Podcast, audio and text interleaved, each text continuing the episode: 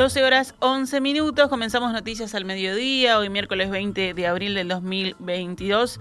Este repaso rápido sobre las últimas noticias. La Embajada de Estados Unidos habló sobre el vínculo del país norteamericano con Latinoamérica y aseguró que el presidente Luis Lacalle Pou hizo una crítica justa sobre el comportamiento que este país tenía con la región. En julio del año pasado, el presidente Luis Lacalle Pou sostuvo que Estados Unidos no era tan proactivo en la región como lo era China. Esta mañana, en entrevista con En Perspectiva, Eric Gillan, consejero en asuntos políticos y económicos de la Embajada de Estados Unidos en Uruguay, sostuvo que se escuchó con atención la crítica. Es importante en términos de, la descripción de cómo se estaban escuchándonos, de cómo nos estábamos presentando. Y creo que la idea de que estamos hablando demasiado de China y hablando demasiado poco de América Latina eh, puede ser en ese momento que fue una crítica eh, justa y francamente desde el punto de vista de la embajada lo tomamos a bordo. En la misma línea, el consejero estadounidense explicó que se elevó esta crítica a Washington y que tuvo efecto en Estados Unidos. No es poca cosa que un presidente de un país diga, aquí, así estoy interpretando la forma en que están presentando las cosas. Entonces, lo escuchamos y lo y reaccionamos, ¿no? No digo que la política general de Estados Unidos hacia la región necesariamente cambió, pero quizás no estamos presentándolo correctamente. Seguimos adelante con más información. El PIT-CNT emitió un comunicado ayer donde planteó que lo anunciado por el Poder Ejecutivo es absolutamente insuficiente para los sectores más vulnerables de la sociedad, dado que no atiende la situación de miles de personas desocupadas o en la informalidad y desconoce los mecanismos de negociación colectiva al poner sobre la mesa un planteo unilateral, dice en referencia al ajuste para los funcionarios públicos. El presidente de la calle Pou recomendó el lunes, recordemos, la convocatoria a la negociación en el sector laboral privado. Ese mismo día anunció un ajuste salarial adicional del 2% para los empleados públicos y de 3% para los jubilados y pensionistas como medidas para recuperar el poder adquisitivo. La Central de Trabajadores destacó que en la conferencia del lunes el gobierno no mencionó nada sobre el salario mínimo nacional, que cumple un papel importante en la evolución del conjunto de los salarios del país, ni respecto de la inflación. En síntesis, afirmó que en principio no cubre las pérdidas de salarios y jubilaciones que se vienen observando hace tiempo. El PITCNT anunció que solicitará una reunión al ministro de Trabajo y luego al presidente y convocó a las direcciones sindicales de las filiales a una reunión para abordar la temática del trabajo, el salario y la carestía el lunes 25.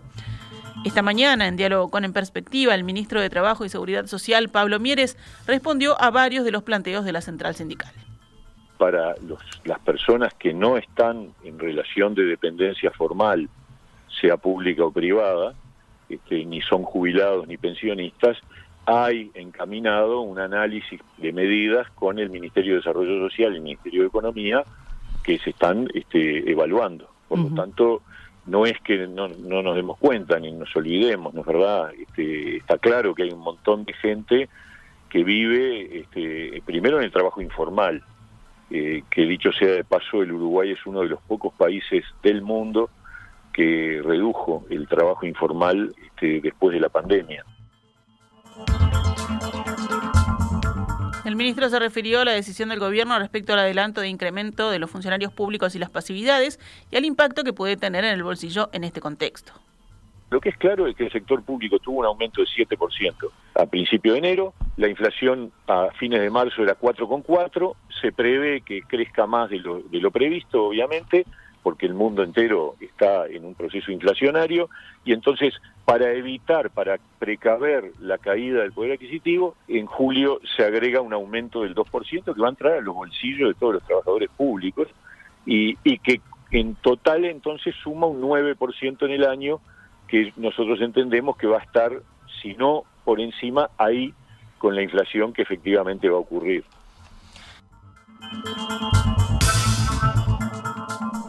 Respecto al efecto que puede tener este adelanto del ajuste anual en la inflación, el ministro aseguró que es inevitable que algo se transfiera a los precios, pero los sectores que participan de la negociación no serán los que tengan mayor impacto en el IPC.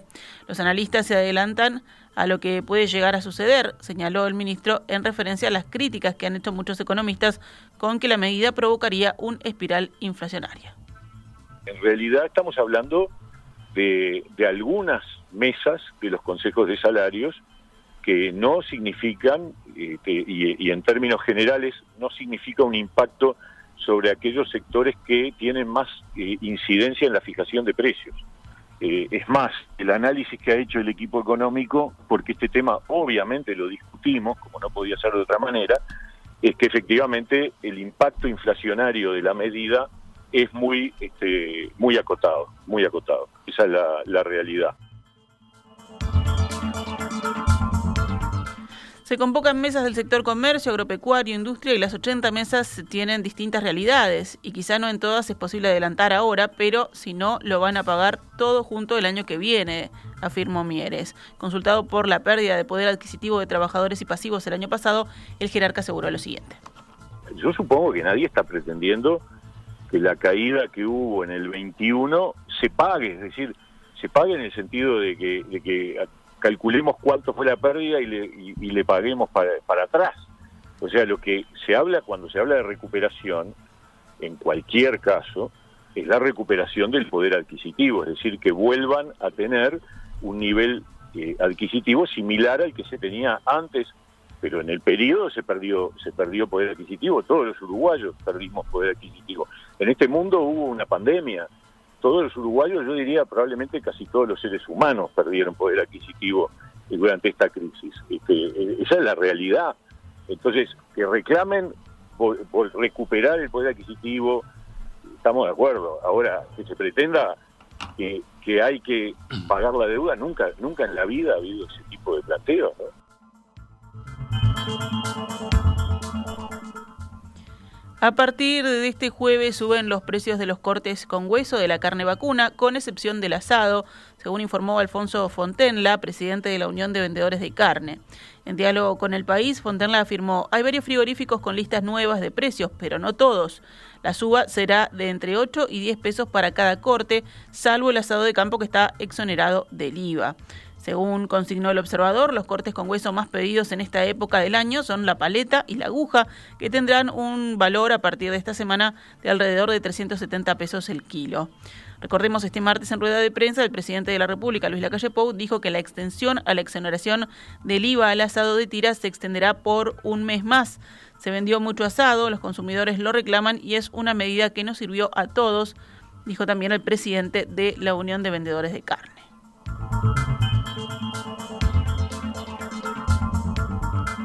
Vamos con otros temas. La Administración de los Servicios de Salud del Estado descartó la privatización de la distribución de medicamentos, según informó la Federación de Funcionarios de Salud Pública.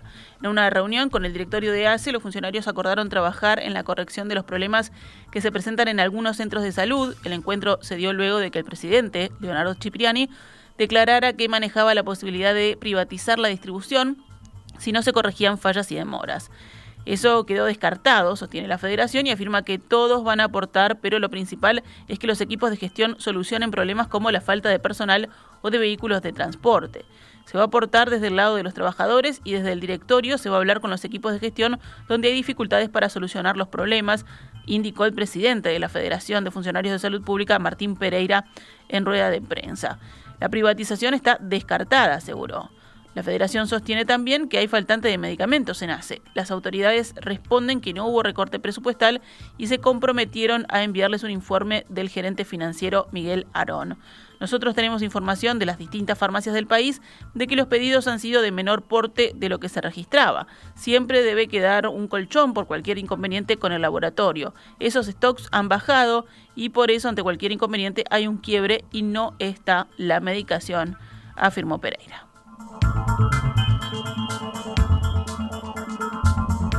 El presidente de la República, Luis Lacalle Pou, se encuentra a esta hora de visita en el departamento de Salto para participar de distintas actividades e inauguraciones. A las 10 y 30, el presidente participó en la inauguración de un establecimiento vinculado al Ministerio de Desarrollo Social, el primer centro de referencia de políticas sociales de la capital departamental, que se concentrará en servicios de la cartera del INAU, el Instituto del Niño y del Adolescente del Uruguay, de ACE y de la Secretaría Nacional del Deporte. El presidente continuará su agenda de actividades en Salto con la inauguración de un centro CAIF también la de una policlínica en la colonia Arriague de la Administración de los Servicios de Salud del Estado y la de instalaciones de una empresa vinculada al rubro citrícola. Pero también, según informó el intendente de Salto Andrés Lima, se reunirá con Lima, Luis Lacalle Pou, para hablar sobre la política de fronteras, especialmente lo referido al comercio y la diferencia cambiaria con Argentina. El intendente explicó a Telemundo que hay que buscar una solución integral para la frontera. En Salto, solo el comercio y la industria representan 20.000 puestos de trabajo si le sumamos Paysandú, Rionero y Artigas, dijo, llega a 60.000 trabajadores. Cualquier instancia de diálogo con el presidente será bienvenida. Ya lo hemos hecho y ha dado buenos resultados, afirmó el jefe comunal en el marco de esta visita. Consultado sobre la posibilidad de habilitar la microimportación en la frontera, Lima prefirió no responder si existe una posibilidad real y sugirió, lo hablaremos con el presidente en la tarde. Es la solución de fondo para la región. Por otra parte, destacó la ayuda que genera para la frontera la ampliación de la reducción del IMESI a la venta de combustibles en las estaciones de servicio ubicadas en la frontera. Recordemos, a partir del primero de mayo la reducción será del 30% en vez del 24% actual. Es una medida positiva que ya habíamos planteado. Todo lo que podamos hacer para disminuir la diferencia de precios con Argentina es bienvenida, señaló. La Intendencia de Montevideo resolvió exonerar el precio por la colocación de mesas y sillas en veredas, calzadas y espacios verdes hasta el 30 de septiembre próximo. De haber abonado esta tasa, se trasladará este beneficio a otros tributos departamentales. La comuna también habilitó la venta de productos alimenticios fraccionados en punto de venta minorista del departamento. Estas medidas, adoptadas tras la reunión con representantes de Cambadu, de la Asociación de Hoteles y Restaurantes del Uruguay y del colectivo gastronómico que tuvo lugar ayer, son para favorecer la actividad de comercios y locales gastronómicos con el objetivo de paliar la actual situación creada por la inflación, explicó la Intendencia en su página web. El fraccionamiento de alimentos se autorizará por 180 días. Estarán habilitados comercios alimentarios de proximidad con alcance local de riesgo bajo y de superficie menor a los 100 metros cuadrados. No se podrá fraccionar manteca, margarina, ricota, crema de leche, pastas frescas rellenas, conservas de tomate, leche en polvo, especias, miel, sal, azúcar industrial, queso rallado, conservas, alimentos congelados y aceites de oliva. Otra de las medidas adoptadas por la Intendencia es la implementación de un nuevo certificado de manipulación de alimentos que se realiza 100% vía web y sin costo.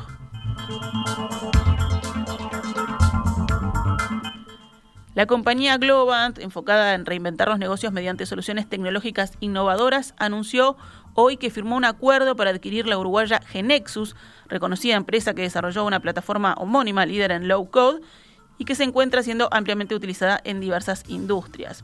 Con esta operación, Globant se convirtió en uno de los primeros líderes de la industria en invertir en una plataforma de low code como herramienta para brindar una transformación digital más rápida y de alta calidad. La adquisición de Genexus también fortalecerá la oferta de Globant X, una división dedicada a convertir la tecnología más disruptiva de la compañía en plataformas escalables. Eso es lo que detalla esta empresa a través de un comunicado. Genexus lleva 30 años en el mercado y es utilizado por más de 1.700 empresas en América Latina y Asia. La plataforma está enriquecida de funcionalidades de inteligencia artificial amigable para crear, desarrollar y mantener soluciones integrales listas para ejecutarse en todo tipo de dispositivos. Martín Migoya, CEO y cofundador de Globant, sostuvo, estamos muy contentos por incorporar a Genexus a nuestro portafolio de plataformas. Las plataformas low code impulsan la reinvención de empresas e industrias, ya que permiten a las organizaciones crear nuevas aplicaciones y soluciones más rápido. Por su parte, Nicolás Jodal, CEO y cofundador de Genexus, destacó, estamos orgullosos de asociarnos con Globant, juntos Genexus entrará en una nueva era y se convertirá definitivamente en la plataforma low code más innovadora del mundo, dijo Jodal.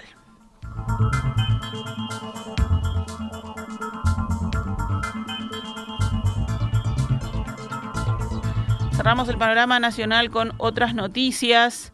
La policía de Canelones fue alertada sobre la muerte de una mujer de 68 años a raíz de un disparo de arma de fuego. El hecho ocurrió en una vivienda ubicada en la intersección de las calles Juana de Arco y Simón Bolívar de la ciudad de Las Piedras, Canelones.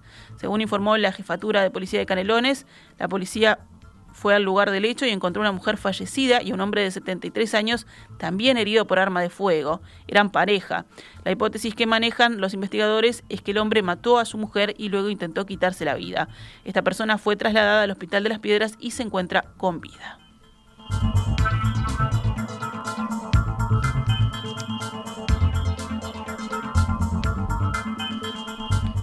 En materia internacional, desde Noruega se donó un centenar de misiles antiaéreos de diseño francés a Ucrania, según informó el gobierno. Se trata de misiles Mistral que hasta ahora se transportaban en buques de la Marina noruega, informó Defensa en un comunicado. El Mistral es un misil tierra-aire de muy corto alcance, fabricado desde finales de los años 1980 por el grupo de defensa Matra. Otros países también han donado sistemas de armas similares, añadió el comunicado. Desde el comienzo de la invasión rusa, el 24 de febrero, Noruega ya ha suministrado a Ucrania unas 4.000 armas antitanques M72 y otro tipo de equipamiento militar ligero. Y en Turquía, un guardián de prisiones murió y otros cuatro resultaron heridos en un atentado con bomba contra un autobús en Bursa, ciudad en el noroeste del país. La bomba, colocada bajo un poste eléctrico al borde de la carretera, estalló al paso del autobús que transportaba a los guardias. Allí viajaban unos 30 funcionarios, según se informó por parte del gobernador. El ataque no ha sido reivindicado hasta el momento. Y cerramos el envío informativo con deportes.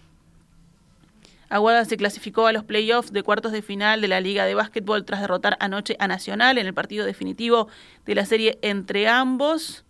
Este es el último equipo que se clasifica a la lista de los ocho que irán por el título y enfrentará a Goes el próximo viernes. La liga proseguirá mañana jueves con dos partidos. Y si hablamos de tenis, Wimbledon prohibirá participar a rusos y bielorrusos, según la prensa británica.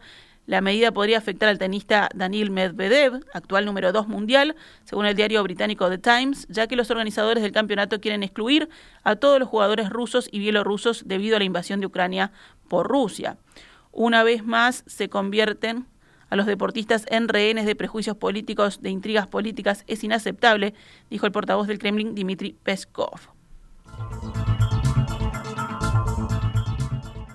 Esta es Radio Mundo, 1170 AM. ¡Viva la radio!